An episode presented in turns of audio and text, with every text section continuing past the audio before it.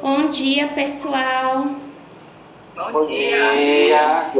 Vamos lá, esse é mais um episódio do podcast Psicologando. A gente já está no episódio 7 e nós fazemos um diálogo entre os psicólogos da assistência estudantil da UFRA e alguns convidados, né? No nosso tema de hoje, nós convidamos o Reno e o Cleança. Eu vou falar mais um pouquinho lá para frente. Eu sou a Cláudia, sou psicóloga do campus de Paraupebas. Eu sou o Thiago, sou psicólogo do campus de Capanema. Eu sou a Daça, psicóloga do campus de Capitão Poço. Eu sou a Suzane, psicóloga do campus de Tomé Sul. Uhum. E só para lembrar que a gente já está fazendo também a, tri- a transmissão simi- si- ah, simultânea pelo, pelo YouTube no nosso canal Psicologando UFRA. É, mas é claro que vai ficar salva a nossa gravação lá no Spotify, no nosso perfil. Então vamos lá, o mês de setembro iniciou, né? E com ele a temática sobre o setembro amarelo, que é em alusão à prevenção do suicídio, ela fica mais evidente. E nós, claro, vamos falar sobre esse assunto também. Mas hoje nós vamos dar um enfoque maior a um tema que não é tão abordado assim, que é a pós-venção. Você já ouviu falar? Nossos convidados são o Reno e o Cleance. É, os dois vão poder falar um pouquinho sobre si. Então vamos lá. Bom dia, Reno. Bom dia. Sou psicólogo clínico, né? Trabalho com comportamento suicida até mesmo antes de me formar, no sentido de estudar. E eu e o Cães a gente desenvolve um trabalho no sentido de tentar fazer um trabalho de prevenção e suporte às pessoas que passam por um sofrimento agudo. Eh, trabalho também com luto e ansiedade geral. Bom dia, Cleance. Bom dia, bom dia a todos, tudo bem? Meu nome é Cleane, sou psicólogo, hoje atuando também no espaço clínico, né? Atuei do- por uns dois anos como psicólogo eh, na área da gerontologia e também já fui psicólogo da assistência social. Em todas essas áreas eh, me foi convidado também a estar prestando algum tipo de trabalho em prevenção ou pós-venção ao suicídio. Junto com o Reno, né, eh, em parceria com ele, a gente desenvolve um grupo voluntário que a gente chama de grupo Continue, né? que é justamente ele tem essa, tarefa de oferecer suporte à família ou pessoas de alguma forma sobreviventes ao fenômeno do suicídio na, na nossa história agora atual. Certo. E assim, uma curiosidade, Cleanze e o Reno, que despertou em nós, é saber como vocês se aproximaram dessa temática.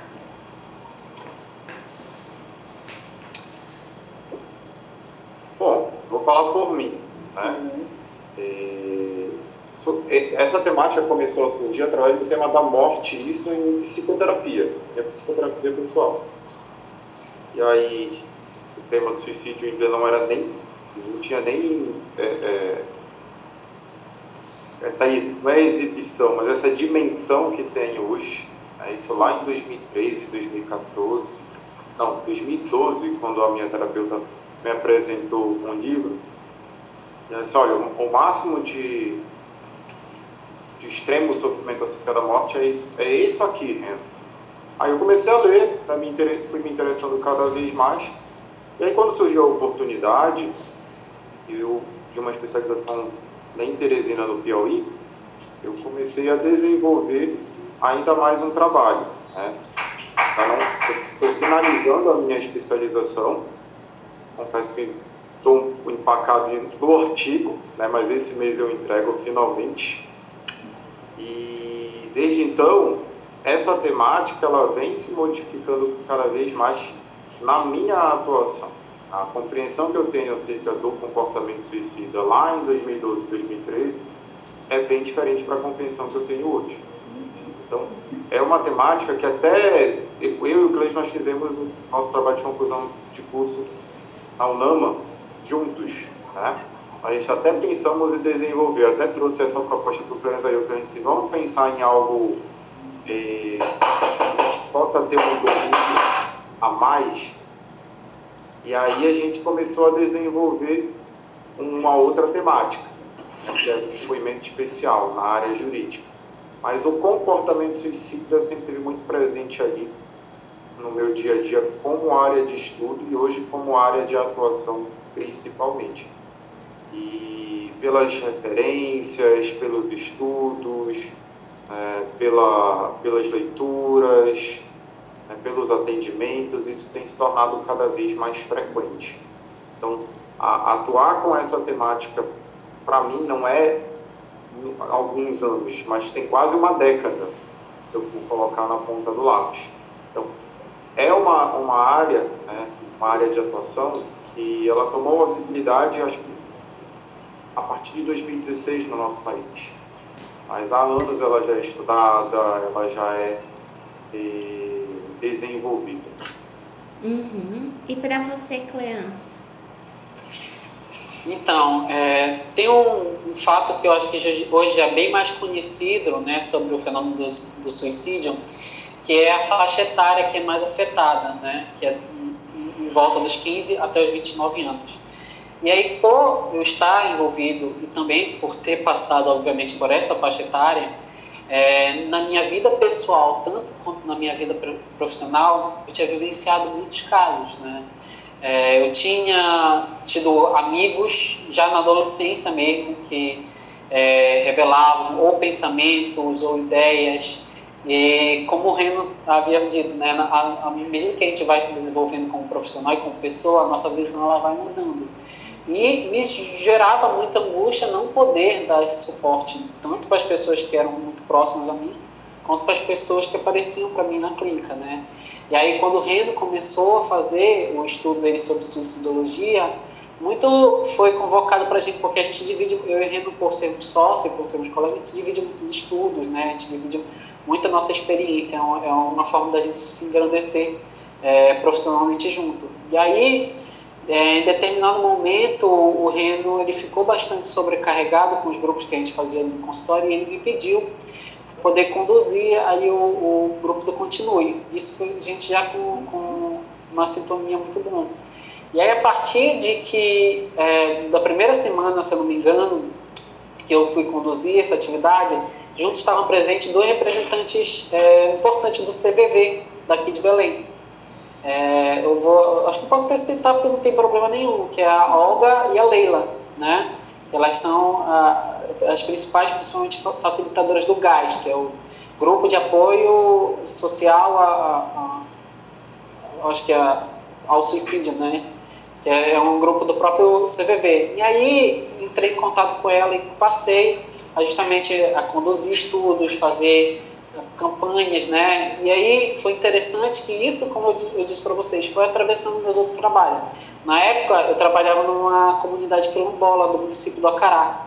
E eu era o único psicólogo disponível, mesmo que não fosse necessariamente o meu, o meu fazer ali, porque eu era um psicólogo da assistência, é, a saúde e a educação, elas estavam carecendo de alguém que pudesse comentar sobre isso. E aí eu, o meu livro de estudos em relação a isso, não diretamente, é, é, formalmente, como o do Reno, que ele tem uma especialização, mas ele foi se acentuando a partir disso. E aí eu fui, me vi cada vez mais envolvido nisso. É, e, querendo ou não, é, como a gente está nesse meio da psicologia, é, independente da área que a gente for trabalhar, seja a psicologia do trabalho, seja a psicologia do trânsito, seja a psicologia clínica, seja a psicologia social, para a gente entender ele como um fenômeno multifatorial, todas as áreas vão estar precisando se interar o quanto antes sobre esse assunto. Não tinha uma coisa que não dá para dizer, não, eu sou psicólogo, eu não trabalho com suicídio. Acho que hoje em dia isso não é mais uma possibilidade de a gente estar tá expressando de forma ética. É, com certeza. É, e vamos falar um pouquinho sobre esse tema né, mais específico que a gente come, começou a falar, é a pós-venção. É um, é um nome diferente, né? Muitas, muitas vezes assim a pessoa pode até falar, gente, mas o que, que é isso? É uma coisa difícil tal. Mas não, é uma coisa simples. Só que eu gostaria que vocês falassem o que, que é a pós-venção, né? Quem que pode começar a falar? O Reno, Cleance? A explicação é tá. simples, né? Só... Sim, a explicação é muito simples, é. né? É, assim como a gente tem um termo, né, na saúde para vários outros aspectos, né? tanto da saúde mental quanto da saúde física, que é o caráter preventivo da saúde, até pela forma como o SUS ele se configura no país, é, para o suicídio, para as pessoas que de alguma forma tiveram algum membro ou tiveram a, a si mesma, né, é, acometidas por esse fenômeno, se criou necessidade de criar um suporte para essas pessoas, né? É um suporte após o evento em si. Tanto que em algum, é, antes, na literatura ele é chamado de pós-intervenção, me corrija se eu estiver errado, Reno. É, pós-intervenção seria uma intervenção que eu vou fazer com aquele grupo que é afetado por isso, né? Porque uma vez a gente entende que, e eu acho que já hoje em dia já é bem mais falado, mas a gente entende que uma vez que a gente tem um caso ou de tentativa ou de conclusão de morte, né, pelo suicídio, o grupo em geral que aquela pessoa pertencia, ele fica muito vulnerabilizado, tá?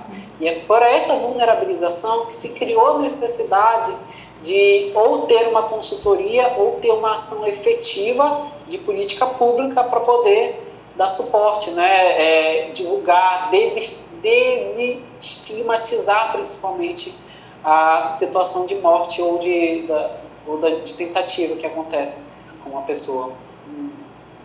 E, complementando o que o cliente está dizendo, o termo pós-venção ele é criado pelo Schneidman lá nos Estados Unidos. Uhum. Né? Na verdade, é post-vention, como ele, como ele chama. Né? Uhum. E aí, o que o cliente disse também é, pós-venção está muito ligada às intervenções que se faz após uma tentativa ou um falecimento por suicídio. Eu, para vocês terem uma ideia como as coisas vêm mudando na minha atuação, já não uso a palavra cometer suicídio. Né? A pessoa falece. Ela está adoecida. Então, assim, quando a gente fala cometer, lembra muito a criminalizar, como se fosse um crime.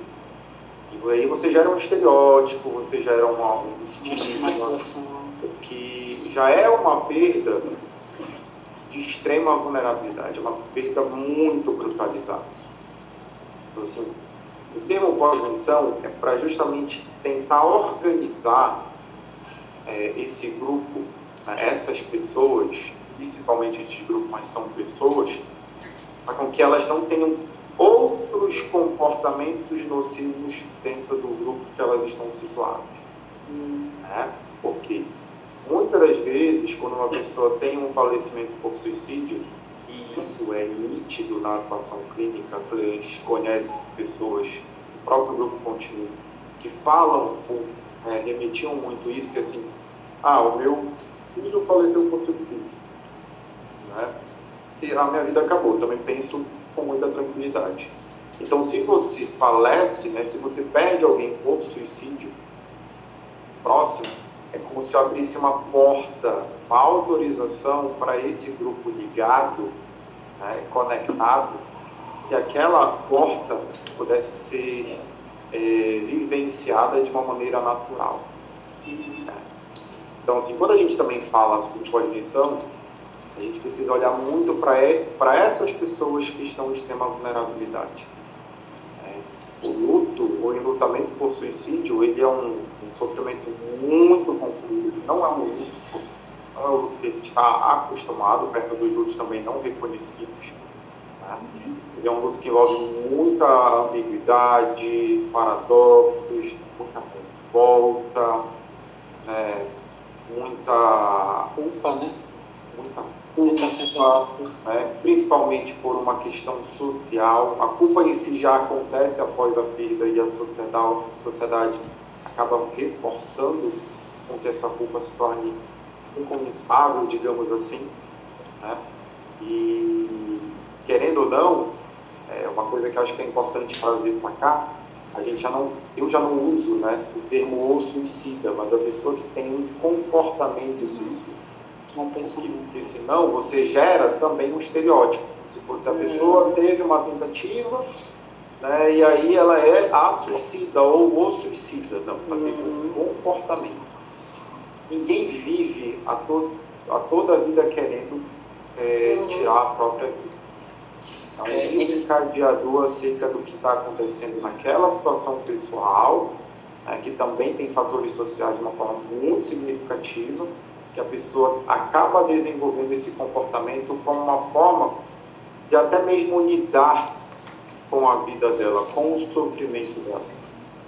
Se quiseres complementar, Quero, quero sim. É, é, uma coisa que eu achei que a gente ia falar um pouco mais tarde, mas que bom que tu já deu entrada. É, a forma como a gente fala sobre determinadas coisas, eu acho que muda o nosso pensamento. Porque como a gente para para pensar um comportamento, tanto de nível sócio-histórico quanto nível religioso, a gente tem ali, né, é, por exemplo, para muitas religiões, suicídio é um pecado, tá? E aí, quando a gente olha para um grupo que tem um membro da família que ela cometeu, a gente, a, o que a nossa tradição sócio-histórica acaba fazendo dizer, o que foi que aquela família fez de errado para aquele filho é o julgamento primordial. E aí, isso que o Reno falou sobre, tipo, realmente não falar suicida, não falar cometer, é realmente retirar o fenômeno para uma responsabilidade de mérito apenas da, da pessoa ou do grupo. E se entender ele sócio-histórico como algo que está acontecendo com a nossa sociedade em geral, como configuração.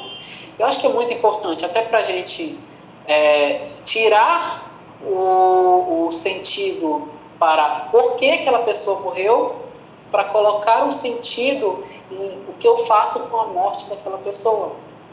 Que é, é, é justamente esse o principal trabalho de pós-missão que é feito, por exemplo, no grupo do, do, do Continue. A gente tem as pessoas que já tentaram e a gente tem famílias que perderam um membro.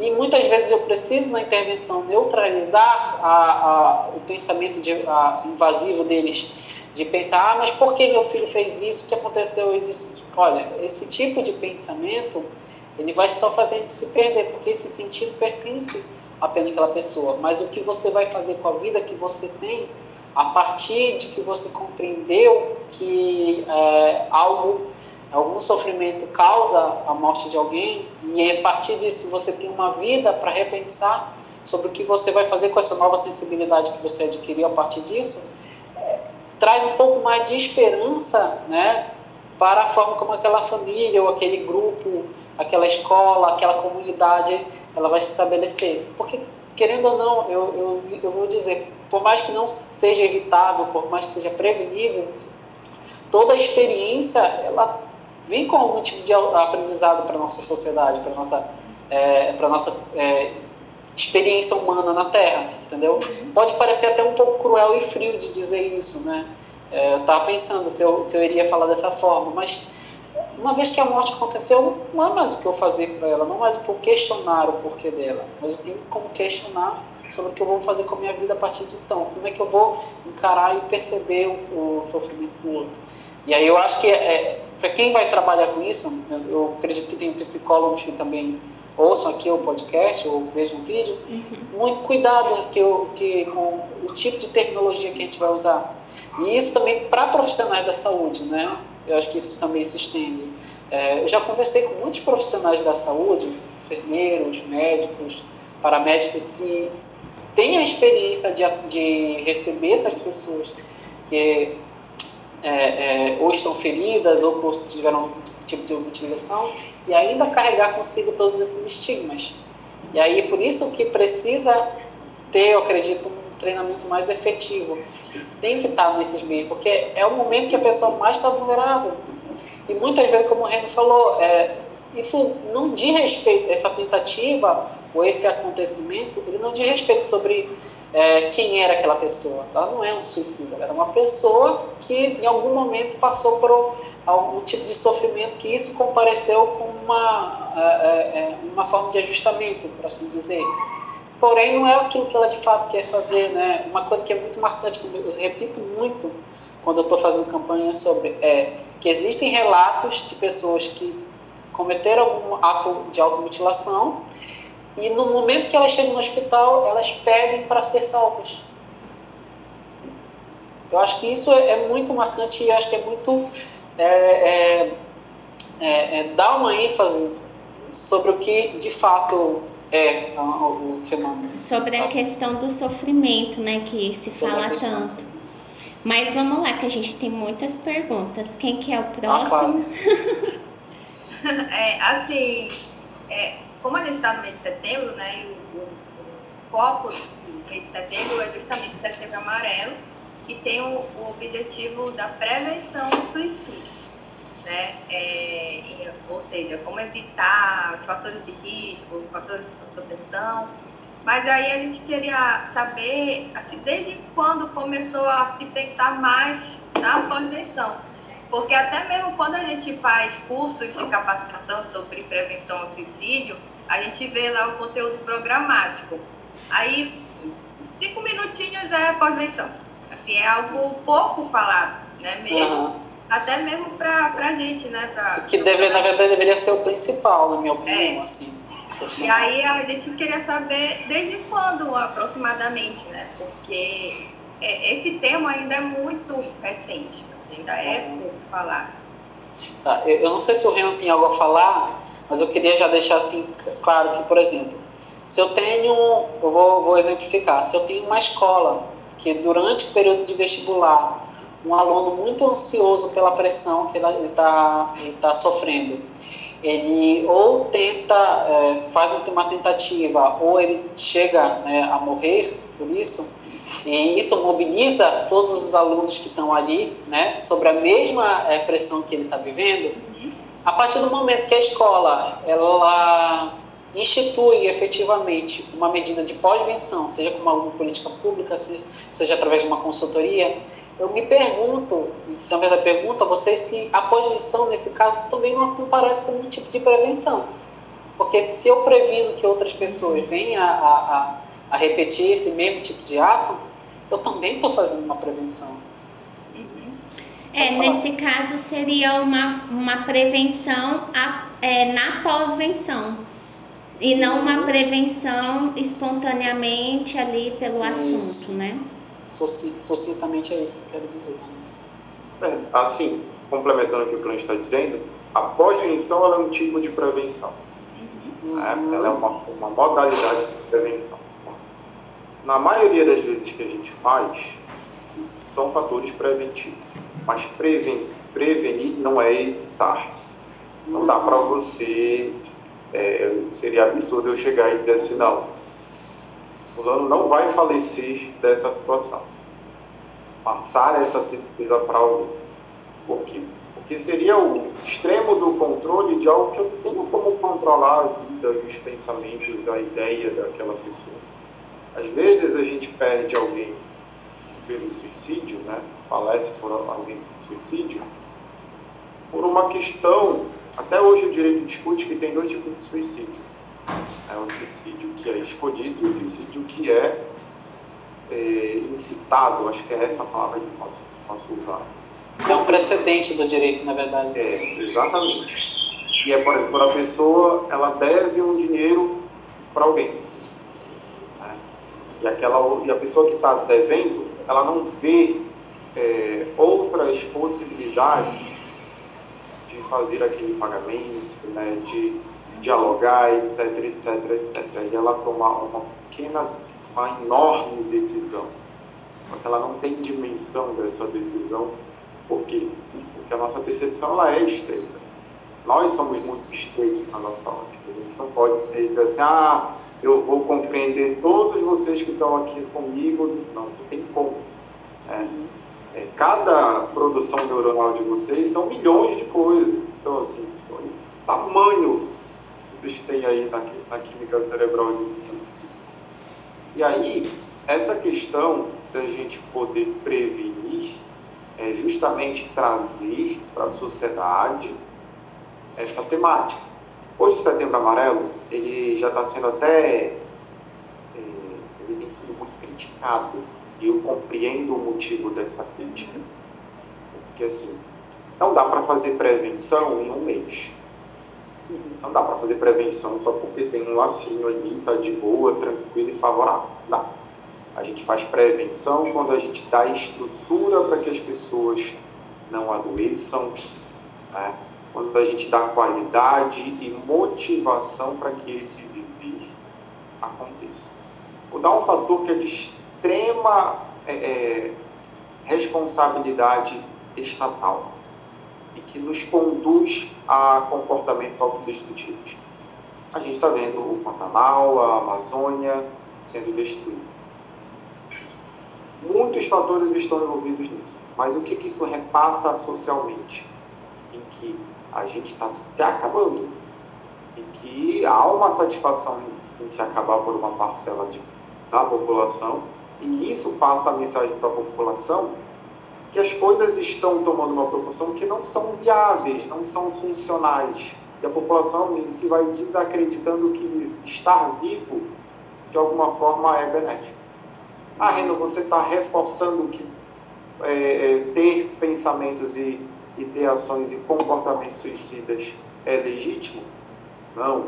Estou trazendo uma ideia do que acontece muitas das vezes que a gente não se dá conta no nosso dia a dia, que fortalece e programa a nossa ideia social, o nosso convívio social, que às vezes viver não está valendo a pena. Por exemplo, se a gente tem CAPs, CRAs, as RAPs, por exemplo, e a gente não tem medicação, a gente não tem estrutura dos profissionais, a gente não consegue fazer prevenção ao suicídio. Por quê? Porque não adianta eu ter um psicólogo para atender 300 pessoas mês. Na verdade, eu estou quase reforçando que aquele, aquela pessoa que é ser psicólogo ou psicóloga né, entre num adoecimento mental. É, porque assim, são 300 histórias. Dessas 300 histórias, pelo menos essa pessoa que, tá, que é uma história tem quatro relações. Então, são mais de 1.200 relações para cuidar. Às vezes, a gente está tá atuando no ambiente clínico, a gente tem 15 a 20 histórias por semana já não é fácil, você imagina tudo isso. Então a gente deveria ter uma estrutura de pelo menos 4 a 5, 4 a 5 pelo menos, psicólogos em cada centro de atenção psicossocial. Né? E trabalhando numa ideia de realmente dar suporte. Por exemplo, o SUS não oferece psicoterapia, mas eu trabalhei no SUS até abril deste ano, né? passei cinco anos trabalhando e que muitas vezes eu fazia psicoterapia porque essa demanda comparece e se a gente não atende, querendo ou não, eu vou estar deixando que uma pessoa se, é, se é, fique em vulnerabilidade dentro do ambiente social dela. Não precisa tomar intervenções assim para o que está acontecendo. Então, hoje o Setembro Amarelo tem sido criticado por essa ótica, e é legítimo, é legítimo que é cansativo você todo ano fazer toda uma modalidade de campanha, etc, etc. E quando dá dia 30 de setembro, não sei, setembro vai até 31 ou 30, né? Acho que é 30. É 30. No dia 1 a modalidade muda para o tubo rosa. Só que todas as modalidades que a gente está falando de cores, de tudo mais, tudo são prevenção ao suicídio. Prevenção ao suicídio é a terminologia que a gente usa justamente para dar suporte e condições que a própria população possa refletir do que essa população está fazendo com a sua própria vida. Então, se eu não tenho saneamento básico, se eu não tenho é, moradia digna, se eu não tenho alimentação, se eu não tenho transporte, se eu não tenho é, arquitetura saudável, porque a condição de arquitetura das cidades ela é de alguma forma reforçadora a comportamentos autodestrutivos, isso não é prevenção ao suicídio. A gente está fazendo o que? A gente está botando um band-aid sem fazer uma, uma, uma limpeza num, um dano na nossa pele. E achando que o band-aid vai conseguir cicatrizar de uma forma normal. Sendo que dentro do band-aid pode infeccionar. Né? Pode tomar tipo proporções significativas. Então, quando a gente fala em pós-dimensão, a gente também tem que pensar em tudo isso. Ah. Lá na época do Schneidman e do Durkheim, o Durkheim foi brilhante no livro que ele escreveu. Mas a gente tem que ter uma ideia hoje do suicídio da modernidade, o fenômeno do suicídio da modernidade que é muito diferente. Ele é um fenômeno voltado muito para as desigualdades, né, os preconceitos. E tudo isso a gente também precisa trazer na pós-dimensão. E quando a gente recebe pessoas, a gente recebe histórias de vidas que também têm pensamentos rígidos. Né? Tem é, concepções rígidas. Por exemplo, se a gente recebe alguém que, tá, é, tinha um filho que era homo, né, ou trans, e perdeu essa pessoa, concepção esse pai ou essa mãe tinha sobre aquela pessoa? preconceitos ele também reproduzia dentro desse sistema familiar. Então, isso aí também é pós-missão, da gente poder olhar para essa estruturação social. Eu vou dizer aqui que Reno não é preconceituoso. Reno tem muito preconceitos e vem trabalhando esses preconceitos internos porque não dá. A gente vem de uma estruturação educacional. Sim, É, é daí que tira a des- né? desestigmatização, né, Renan? Exatamente. Porque tem que olhar para esses preconceitos como fatores de risco, sim, voltar a cair no mesmo armadilha da estigmatização. Exatamente. Então, trabalhar isso, que é, por exemplo, já vou até te dar a fala, Cleide, é, essa questão de olhar para os grupos de vulnerabilidade é essencial. Então, hoje, o que a gente poderia fazer como estruturação de uma boa prevenção? Pegar né, os dados, porque a gente tem, tem que trabalhar com dados, né, fortalecer essa subnotificação, que existe muita subnotificação, trabalhar também com os dados de grupos de vulnerabilidade e fazer uma estruturação que integre toda essa prevenção. A nossa prevenção ela é muito solta, ela é muito ali a acular, como eu posso dizer. Então, se ela é muito solta, por exemplo, é, uma coisa que eu acho que é um pouco nocivo da gente falar, e eu trago isso do universo semântico, porque nós, nós somos um universo semântico, cada um na sua história, é, a gente falar que setembro é o mês de valorização da vida. Para mim, não é. Setembro Amarelo não é o mês de valorização da vida. Eu trazer o Setembro Amarelo como uma temática de apresentar à sociedade acerca de pessoas que estão em extremo sofrimento emocional, mental, psíquico, né, as mais variadas nomenclaturas que se pode, pode dar, e dizer, ó, essas pessoas aqui são grupos de vulnerabilidade e vocês podem ser grupos de vulnerabilidade e a gente precisa trabalhar numa ideia que isso não se agrave. né? Quais hoje, por ex- por exemplo, qual é o índice de maior transtorno mental acerca do comportamento suicida? Transtorno bipolar. E a gente não vê falar sobre transtorno bipolar em setembro amarelo, gente. A gente fala sobre ansiedade e depressão. Uhum. É, mas a maioria das pessoas que têm um comportamento suicida, elas têm um transtorno, transtorno afetivo bipolar. Mas elas não são somente o transtorno afetivo bipolar. Assim como a pessoa que falece por suicídio, não é a vida dela não se resume ao comportamento suicida e o suicídio. Né? Então, isso tudo precisa ser trazido para o nosso setembro amarelo. Isso não é trazido. Por quê? Isso era para ser trazido para o Ministério da Saúde. Né? O Ministério da Saúde deveria trazer uma, um, um material de como fazer uma prevenção efetiva, também através da pós-venção, e trazer, ó, os profissionais precisam trabalhar isso, isso, isso, isso, isso, isso. Para você ter o norte. Porque hoje está tudo muito solto. Né? Falar de ansiedade, depressão e suicídio, certeza, sem dúvida nenhuma. Mas, por exemplo, a pessoa que está lá com, com, com a hipomania, nesse mês, ela está muito mais vulnerável do que a pessoa que está com ansiedade aqui. Uhum. Então, eu preciso ter essas ideias para que eu possa conseguir caminhar e dar continuidade em uma prevenção realmente eficaz. Então, vocês entendem o quanto é, é enorme o trabalho de prevenção, o quanto ele é complexo. Né? Vou dar exemplos de, um, um, de, de grupos de vulnerabilidade que a gente não conhece. Mulheres com endometriose, um extremo grupo de vulnerabilidade. Disfunção temporomandibular, quando a gente tem uma questão aqui na ATM, que a gente range os dentes, isso aqui vai tomando uma proporção de muita dor. Faz com que a gente tenha uma melancolia, uma tristeza acentuada evoluindo para um quadro depressivo. Se esse quadro- Paciente de dor crônica em geral, né? Exatamente. Se, esses- se essas pessoas não forem é, observadas, elas evoluem para ideações suicidas e para um ato né, em si. Então, isso eu estou dando outros pontos. Né? Mas eu vou dar agora a palavra para o É, é, é, também pois tem é. muita informação. Só para não perder o fio da meada, né? Tu falou aí sobre responsabilizações estatais, que eu concordo plenamente com tudo que tu falou. É, mas eu queria trazer, por exemplo, como tu falou, a questão da subnotificação. A gente tem falado desde o início que quando a campanha Setembro Amarelo começou a surgir ali no Brasil, por volta de 2016, porque a nossa visão que a gente tem mudou muito. A minha principal que eu via na literatura desse jeito, gente. o suicídio é um fenômeno que é mais comum a populações de, de classe alta. Isso caiu por terra assim muito facilmente, principalmente quando a gente começou a, a averiguar a, a, o contexto regional né, do, do, Brasil. E eu acredito que nem para onde essa, esse tipo de literatura afirmou isso, também isso não pode. É porque é subnotificado, é porque é invisibilizado o sofrimento dessas pessoas. Porque é o da classe mais é, é, é avantajada, né, eles têm mais voz, eles têm mais representatividade para alguém falar do problema deles, né?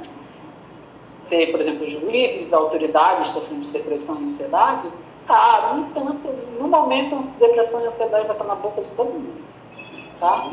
E aí, quando a gente, por exemplo, faz um diagnóstico social de quem são as pessoas que mais têm transtorno bipolar no Brasil, quem são as pessoas que mais é, estão em grupo de vulnerabilidade e fator de risco no Brasil, as pessoas de, de pele preto, né? São as pessoas que estão em vulnerabilidade social. Você, tu falou aí sobre a, questão ambiental. Esse é um fator de risco, mas também é o que é o mais em voga, o que eu acho que é o mais urgente, insegurança alimentar. Sim. Tu não saber o que tu vai comer no, outro dia é um fator de risco terrível. E, e, e isso é tão delicado e tão profundo que vai para além do poder de um psicólogo clínico.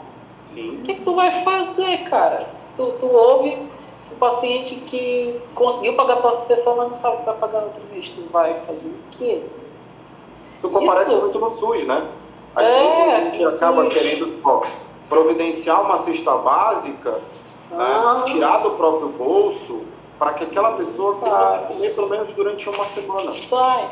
Cara, eu, eu, eu vi recentemente uma declaração de uma psicóloga em live uma, uma declaração polêmica, mas eu concordo. O esforço individual é praticamente inútil às vezes, cara. Então, o esforço é coletivo mesmo, sabe? Porque, como tu falou, é, se não houver em todas as áreas, o que a gente vai ter? O adoecimento e sobrecarga da, da equipe de psicologia ou de saúde mental. Então, muitas vezes, durante a pandemia, durante o período de isolamento, eu recebi ligação dos CAPs daqui. não sei se tu chegou a receber. Os CAPs dizendo, olha, está precisando, né? De alguém que oriente a gente qual tipo de medida que a gente vai tomar para poder. Porque aquela, é, aquele, aquele instituto, como ele tem um vínculo com o paciente, ele é muito mais vulnerabilizado, ele é muito mais afetado pela morte dele.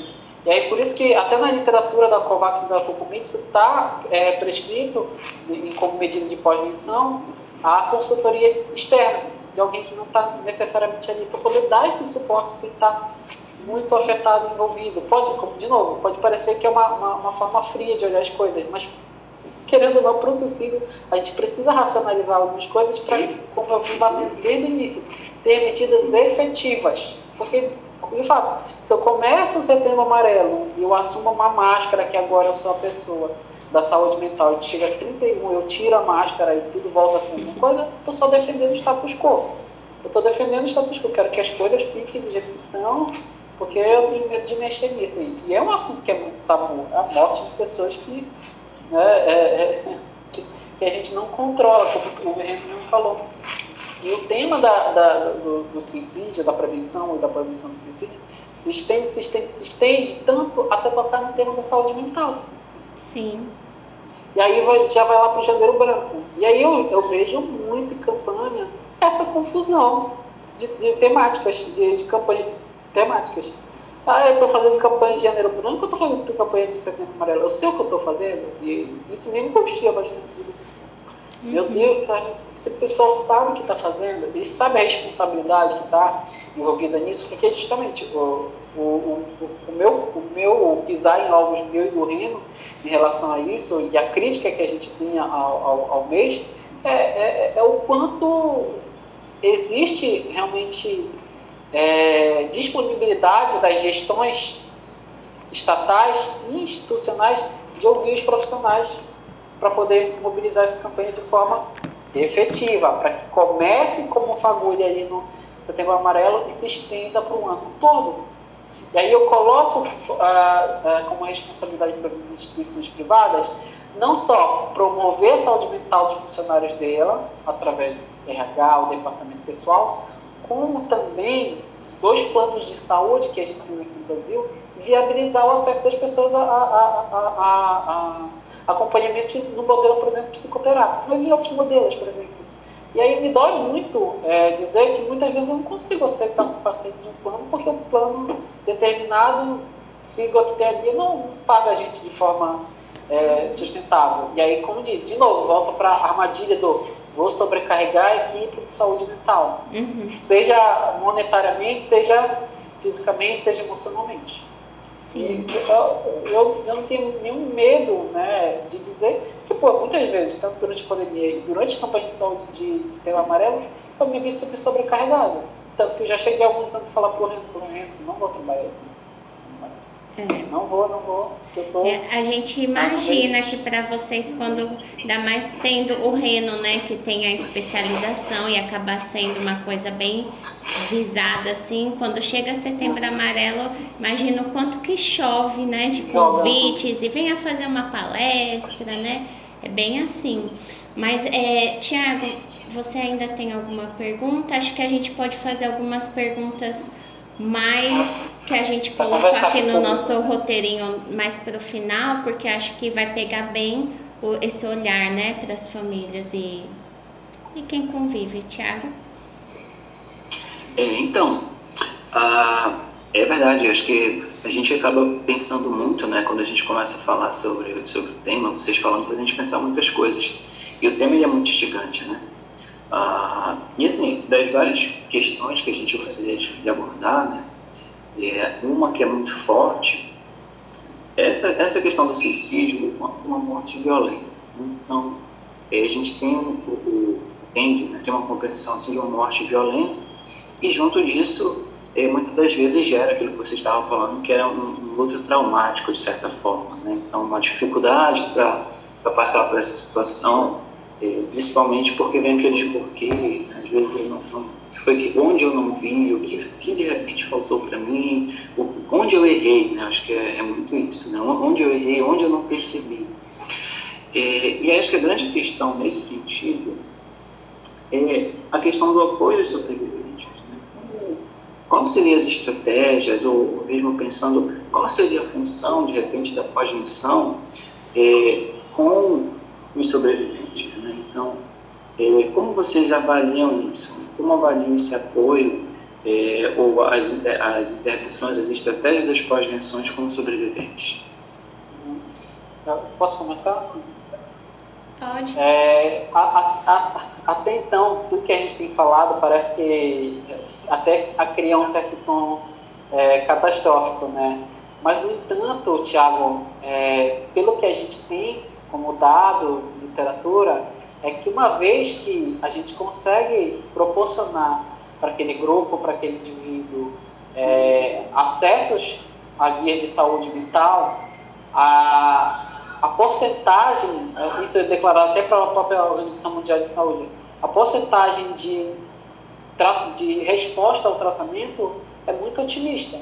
O que a gente tem, por exemplo, uma amostragem que a própria OMS declara é que 90% do, das pessoas que tenham acesso ao médico de saúde mental perante esse, esse fenômeno de pensamento ou de comportamento suicida, ela, elas conseguem sobreviver, né? elas conseguem justamente estar vivas e é, ter algum tipo de reminiscência a, a, ao caso dela.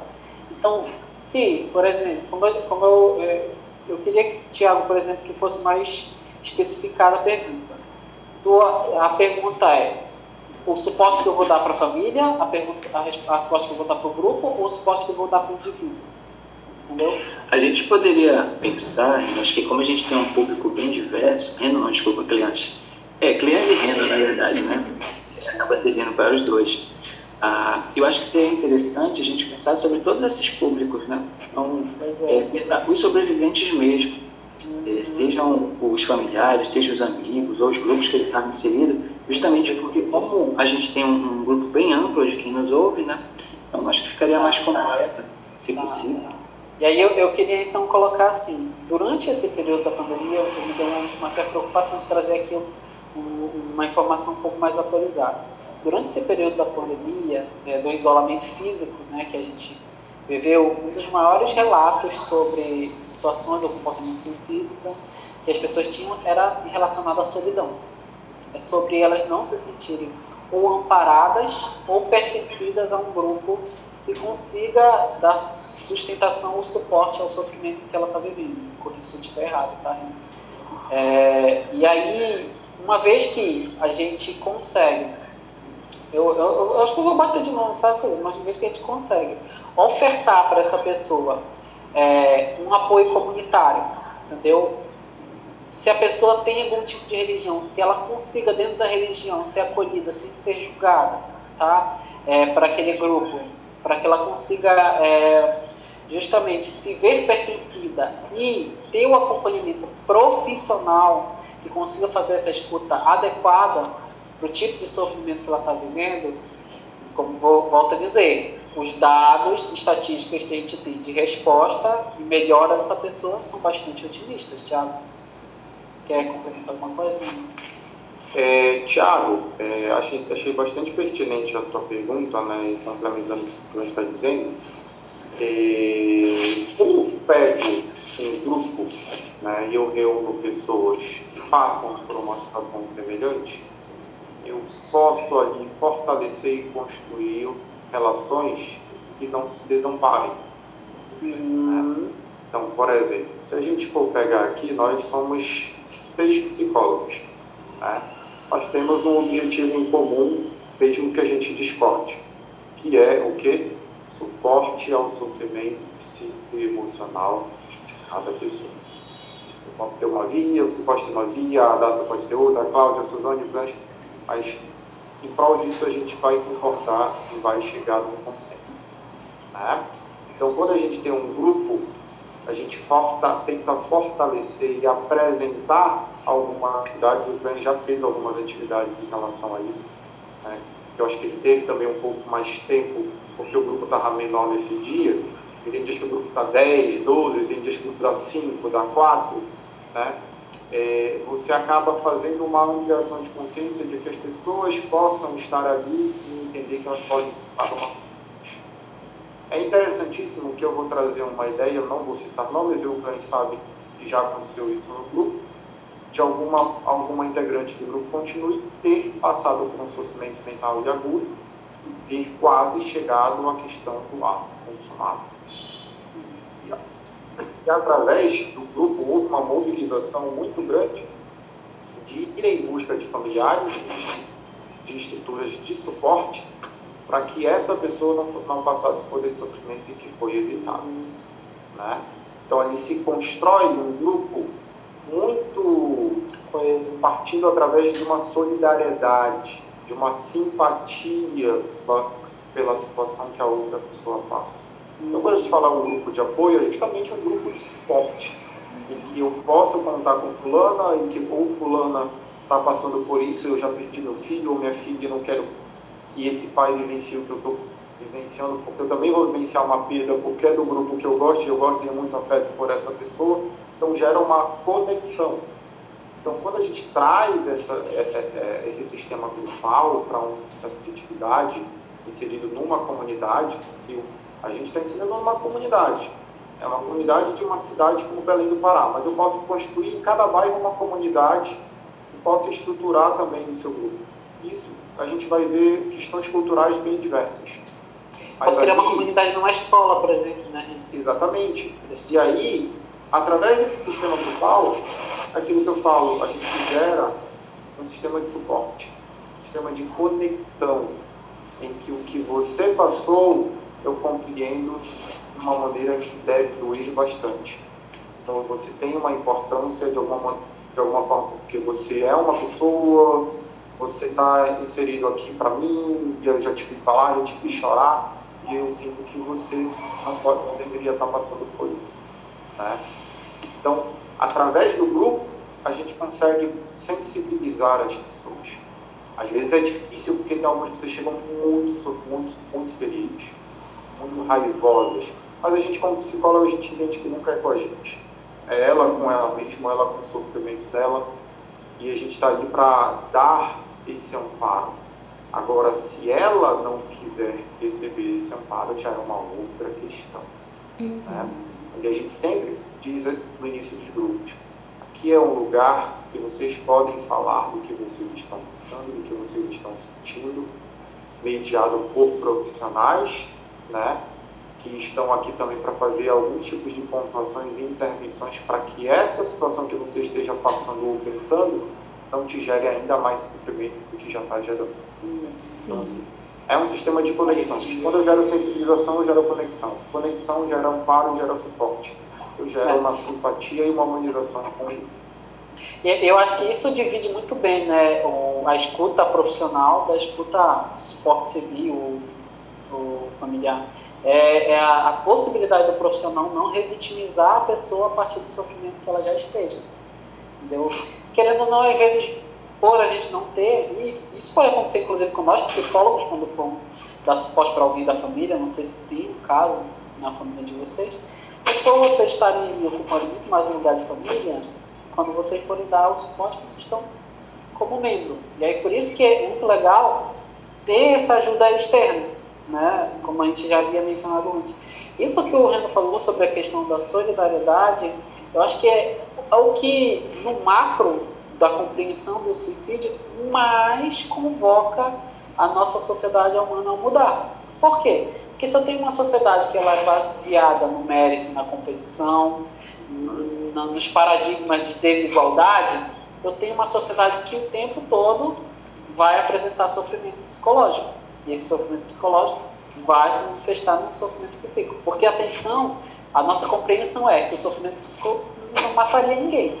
Hoje a gente sabe que, infelizmente, leva algumas pessoas à morte. E aí, quando a gente pensa, não, agora eu vou reforçar a, a, a, a compreensão ou vou reforçar a configuração da comunidade. Opa, então eu não posso mais gerar ali numa escola, por exemplo, é, é um, uma, um sentimento de competição. Ah, que o teu aluno do lado, você tá fala muito batido de vestibular, ele é o teu, ele é o teu concorrente. Cara, como é que eu vou fazer isso e dizer em setembro amarelo que as pessoas têm que se ajudar, se dar auxílio? Eu estou entrando numa, uma grande contradição, entendeu? Por isso que não adianta ser focal, tem que ser contínuo. É. É, é uma mudança mesmo cultural, eu acredito que seja. Sim. Pessoal, eu estou aqui controlando o horário, então agora eu vou falar com a Suzane, né? Suzane, você tem alguma pergunta? Sim, dentro desse contexto né, que os meninos estão falando, nossos convidados no caso, eu queria que eles pudessem é, conversar um pouco com a gente sobre o um termo específico né, que a gente ouve muito quando a gente é, tá voltado para essa questão da pós-venção, que é os sobreviventes. Né? Eu queria saber como é para vocês, é, quem seriam esses sobreviventes e como é isso na atuação de vocês, que chega esse termo né, e que vocês têm para é, conversarem com a gente agora. Vou falar da minha da, da minha não, da prática em si que eu desenvolvo também se associa à prática em conjunto com o clerante. Né? Daqui a pouco ele vai com certeza complementar. É, esse termo sobrevivente, eu compreendo que ele é legítimo, mas ele também é muito dual. Ele é muito, ele é muito dual. Porque se a gente for pegar na. Acho que é lá na raiz da palavra, o sobrevivente é aquele que sobrevive a alguma situação e uma pessoa que pode ter uma predisposição a essa a esse comportamento, ela pode viver muito mais esse lugar com facilidade e achar que a vida dela vai ser essa sobrevivência acerca dessa situação. Mas eu também tenho que olhar que o sobrevivente é aquela pessoa que passou por um sofrimento mental. Então, todos nós temos a possibilidade de ser sobreviventes. Eu sou um sobrevivente porque eu passei por um adoecimento mental em 2014 que o cliente vivenciou muito ao meu lado, que foi a minha crise de pânico, né? Mas foi a virada da minha vida em termos de me apropriar da minha vida e da minha existência como um todo. Eu era uma pessoa, o que vocês estão vendo hoje é completamente diferente daquele Reino de 2014. E aí, isso, de alguma forma, pode fortalecer que assim, eu escolho não sobre, somente sobreviver, mas viver. Né?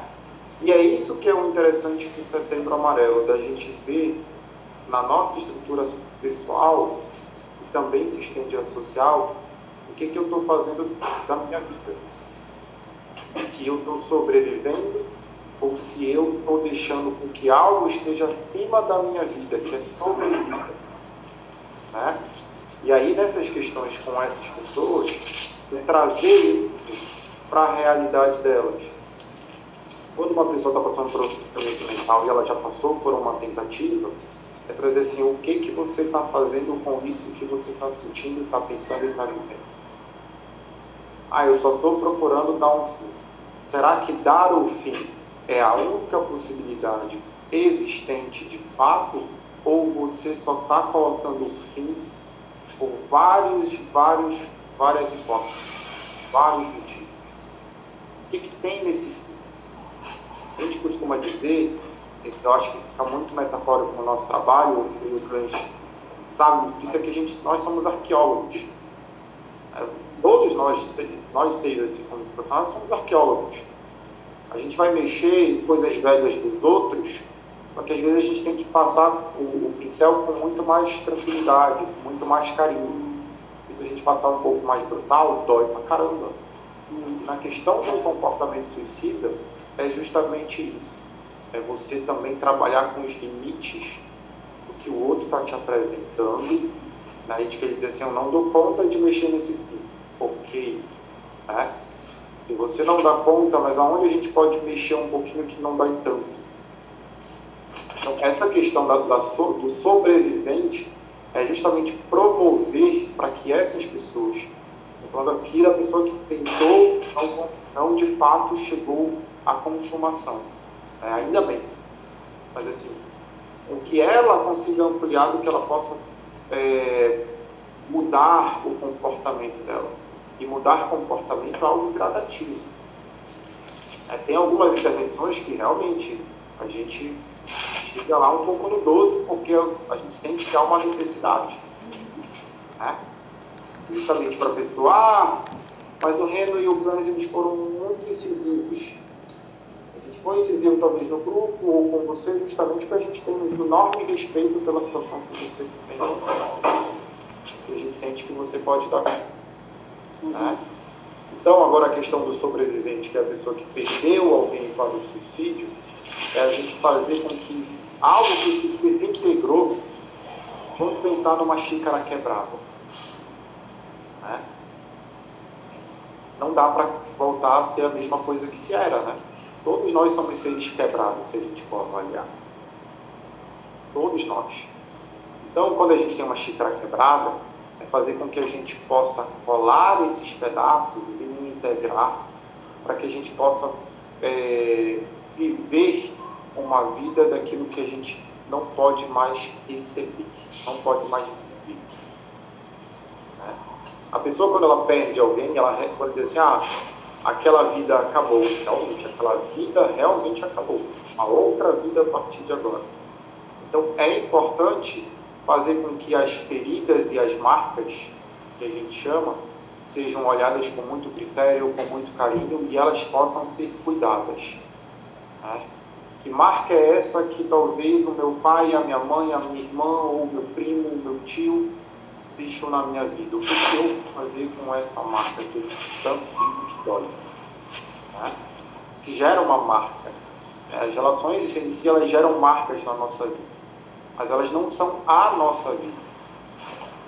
E aí é fundamental na pessoa que perdeu alguém por suicídio, a gente fortalecer muito isso. É, a pessoa que faleceu por suicídio, ela leva uma verdade que muitas das vezes a gente nunca vai saber. Ah, qual foi o motivo, de fato. Isso dói muito, muito. E leva-se um tempo para doer menos. Em alguns momentos durante a vida vai, vai doer? Vai doer. Que a impotência ela vai comparecer. Mas é em momentos, ela não é ad eterna.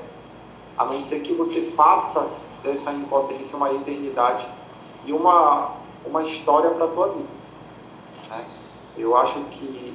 Eu acho não, eu sinto que tem uma música que eu acho que é da Maria Bethânia, né, depois que eu ouvi e entendi um pouco dela, que é Brincar de Viver, né, que é a possibilidade da gente sorrir quando o mundo diz não. E a gente vê que uma pessoa perde alguém por suicídio, diz assim, essa dor não define mais a minha caminhada somente, aquilo é muito legal, aquilo é muito funcional. Né? Por quê? Porque a dor não define, ela é apenas parte. Ela já não é mais uma definição do todo, né, da totalidade em si. Uhum. Gente, olha, eu tô dando uma controlada aqui. Eu quero saber se a Adassa, a Suzana e o Thiago ainda tem alguma pergunta que consideram assim que a gente não pode deixar de fazer, que depois o Cleans e o Reno vão falar pra gente como que faz para participar dos grupos que eles coordenam. E aí a gente vai precisar encerrar. Assim, eu queria 10 e 8, nossa, passou só mais uma pergunta, e é em relação a vocês dois, Cleane Uhum. é, como profissionais dessa temática, né? Como é que vocês se sentem, é, como é que vocês sentem esse impacto no, no dia a dia de vocês? É, o Reno estava falando agora né, sobre a, a virada dele como, como pessoa a partir da conexão que ele estabeleceu com uma situação de sofrimento. Né? E eu, como profissional, eu sinto que eu recebi, através da experiência, de ouvir e estar né, em, em contato com pessoas é, com esse comportamento, a, a, o equilíbrio que eu precisava para minha intervenção. Antigamente eu era muito conhecido como psicólogo e era incisivo demais né, na, nas minhas, minhas colocações, nas minhas frustrações. E a partir do momento que eu me deparei com essa pessoa nesse fenômeno, eu percebi que eu não poderia ser assim como profissional. É, e é legal entender que cada paciente, cliente, para quem estiver uh, ouvido aqui eh, ser psicólogo, entende que cada um deles vai te trazer essa informação, vai te trazer esse ajuste que tu precisas, né? É, porque o Reno falou uma coisa muito fundamental, é que o comportamento suicida, se a gente parar para pensar, ele é uma limitação perceptiva do que a gente faz com um sofrimento profundo. Que aí a limitação perceptiva diz, a gente vai morrer, a gente precisa morrer para parar com isso. A gente oferta o serviço, oferta a escuta para abrir a percepção para elas de outras saídas, de outras é, é, possibilidades de vivência. E aí, falando, só respondendo um pouco do que a Suzane falou, é, essa questão do sobrevivente, ela é uma frase que não empodera, mas ao mesmo tempo ela é muito cansativa para a pessoa ocupar esse lugar de sobrevivente o tempo todo. Porque a gente não quer sobreviver, a gente quer viver. Para a gente viver, a gente tem que também estar em contato com, experiências que nos abasteçam, não só experiências de sobrevivência. Só que para isso, né, a gente precisa entender, por exemplo, é, a gente, eu acho que na vida, acho que é muito importante a gente ter metas de algumas coisas, sonhos de verdade, coisa que muitas vezes não, não nos possibilitam. Eu trabalhei durante dois anos com a população idosa e a maior, o, o mais frequente tipo de angústia que eles me, cham, me chamavam é eu tenho 70 anos, já estou no final da minha vida. Não tem nada para proporcionar para um mundo, para minha família, nada de 70 anos. Aí eu questionava, tem 70 anos no final da vida. Aí digo, mas tu está ciente que a medicina está evoluindo muito. Tu pode viver até 100, 120 anos. Pode viver mais do que eu. Que tu quer fazer com, com esse tempo todo que tu tem? Tu acha que com esse tempo todo que tu tem de vida, somente sobreviver às situações que, que te angustia vai ser o suficiente? Ou tu pode conquistar coisas que realimentam esse lugar de viver, né? Esse, essa vontade, essa energia de viver. E aí, para fazer um contraponto a isso, existe um lugar de é, conectar e aceitar que eu sou um ser humano sofrível, que eu passo por tristezas, que eu passo por depressões, que eu passo por ansiedade, que eu passo por bipolaridade. É, por mais que a gente caracterize ou enquadre algumas pessoas nesses, nesses sintomas, todos nós aqui vivemos um pouco disso. No dia a dia, ou em determinados períodos. E é isso que nos possibilita olhar outro.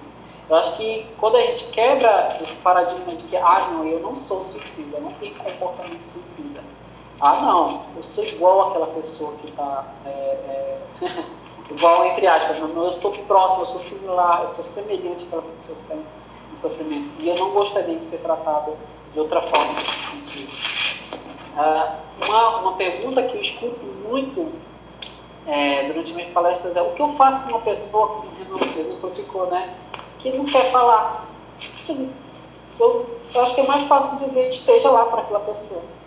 Seja a alavanca do ônibus ali é, estendida para quando ela precisar. Ela saber que ela pode puxar aquela alavanca em vez de ela optar pela própria parte.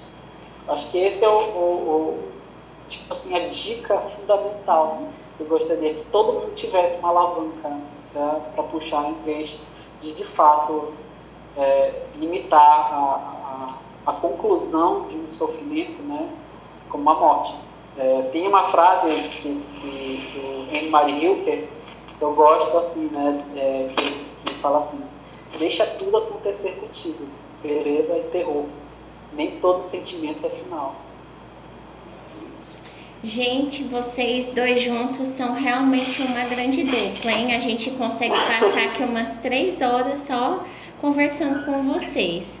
É, para finalizar, vamos falar como que as pessoas que estão em Belém, porque vocês são de Belém, é, podem fazer para participar do grupo, né? O Continue. É, a gente vai estar tá tentando retomar agora, em outubro, mediante a ver como são, estão as medidas. Né? Uhum. O Continue está desativado desde o ano passado, até porque o Cleanes compactou um pouco comigo dessa ideia de que não dá para fazer um grupo online acerca de uma demanda de tanto extremo sofrimento. Não só eu, como o Conselho de Psicologia, né? Ele, o Conselho de Psicologia ele prevê que situações de risco elas não podem ser conduzidas de forma online, porque se ocorrer algum tipo de crise, eu não vou estar próximo para poder é, oferecer um suporte físico que às vezes é necessário. Uhum. Então não é só eu, acho que é questão ética mesmo. Né? Pois é. E aí a gente quer retomar a partir de outubro. É, geralmente a gente coloca os números de contato para a pessoa entrar em contato para ela participar. É, essas reuniões, esses encontros, não são reuniões que parece negócio, né? são, é, são encontros é, às vezes quinzenais, né? a gente também está pensando na modalidade semanal, mas dependendo da demanda, é, e são realizados no consultório. Né? Um limite hoje de 10 pessoas, principalmente para a situação sanitária que a gente se encontra e que a gente não pode afrouxar diante do que a gente ainda está vivendo. Então, assim, a gente pretende retomar né, justamente com essa cautela. Poderíamos ter retomado antes? Sim, mas acho que estava muito nocivo e seria colocar as pessoas que já estão em extrema vulnerabilidade ainda mais em vulnerabilidade. Exatamente. Então, é, geralmente a gente joga nas redes sociais, as pessoas mesmo divulgam, a gente pode passar para vocês né, de alguma forma, dependendo da localidade que vocês é, tiverem, vocês também podem desenvolver um trabalho com, com essa demanda, né, porque é como se vocês estivessem construindo, a gente estivesse construindo uma rede para dar esse suporte para as pessoas que estão passando por esse momento. Agora, agora quanto à pergunta dela, seria bom se a gente já começasse a fazer nosso cadastro né, é, de pessoas que vão participar do próximo encontro.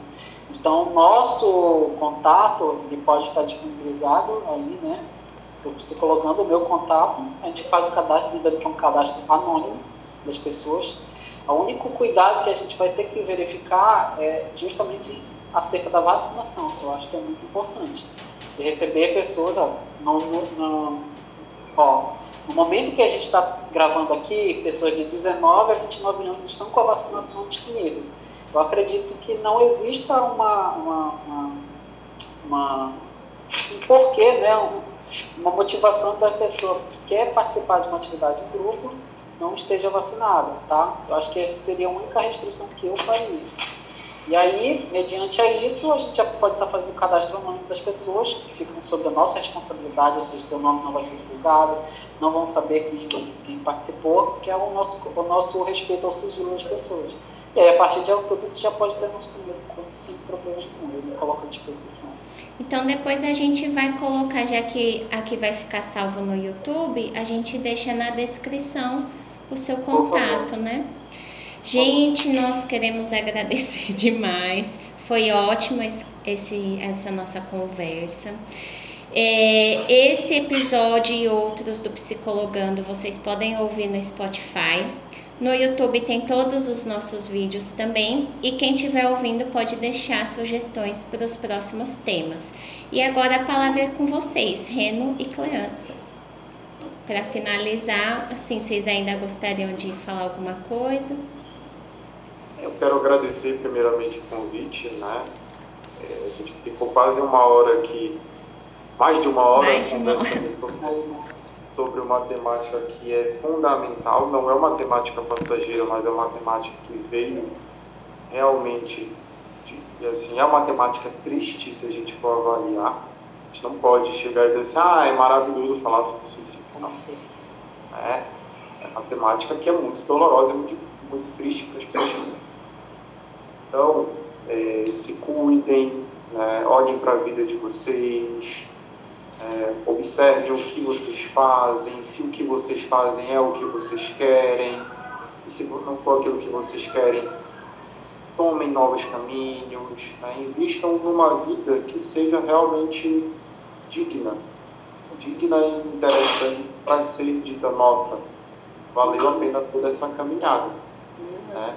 Porque é, eu costumo dizer que a vida é um dia de cada vez. Quem trabalha com uma demanda como a nossa, nossa não, com a demanda que se apresenta, porque ela não é nossa, é, a gente leva, eu levo muito essa, essa ideia de que é um dia de cada vez. Né?